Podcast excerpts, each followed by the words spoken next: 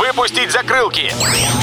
Программа «Путешествие с удовольствием» стартует через 3, 2, 1...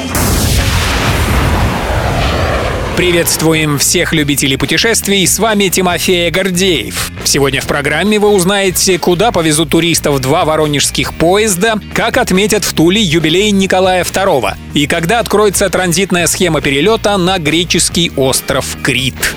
Рельсы-шпалы в последнюю субботу апреля в Воронеже запускают два примечательных поезда. Первый — это туристический состав «Бобренок», на котором можно будет добраться до Воронежского биосферного заповедника, известного своим единственным в России экспериментальным бобровым питомником.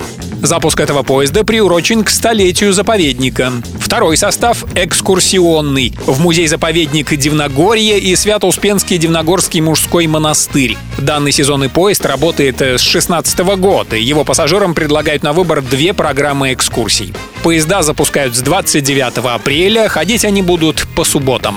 Добро пожаловать! В этом году 155 лет со дня рождения Николая II. Столь значимое событие Государственный исторический музей решил отметить организацией любопытной экспозиции в своем филиале в Туле. Как сообщает Интерфакс, в эту пятницу, 21 апреля, здесь открывается выставка «Николай II. Семья и престол». Любителей истории эта выставка может привлечь множеством архивных документов, большая часть которых представлена в виде фотографий. Две темы раскрывает экспозиция. Последний российский монарх как глава империи и как глава семьи. Выставка в филиале исторического музея в Туле продлится до сентября.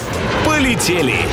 Соскучились по отдыху на Крите? В это лето появится у нас возможность отправиться на греческий остров транзитом через Турцию. Как сообщает Ассоциация туроператоров России, путевки по такой схеме реализует оператор Пегас Туристик. Связующим звеном выступит аэропорт Анталии. Туда с 26 мая запускают рейсы из Москвы, Екатеринбурга и Перми, а с 6 июня еще и из Петербурга. А уже из Анталии перелет в Ираклион, столицу острова Крит. РИА Новости напоминает, что для поездки в Грецию россиянам нужна шенгенская виза. Стоимость ее оформления в Москве составляет 140 евро.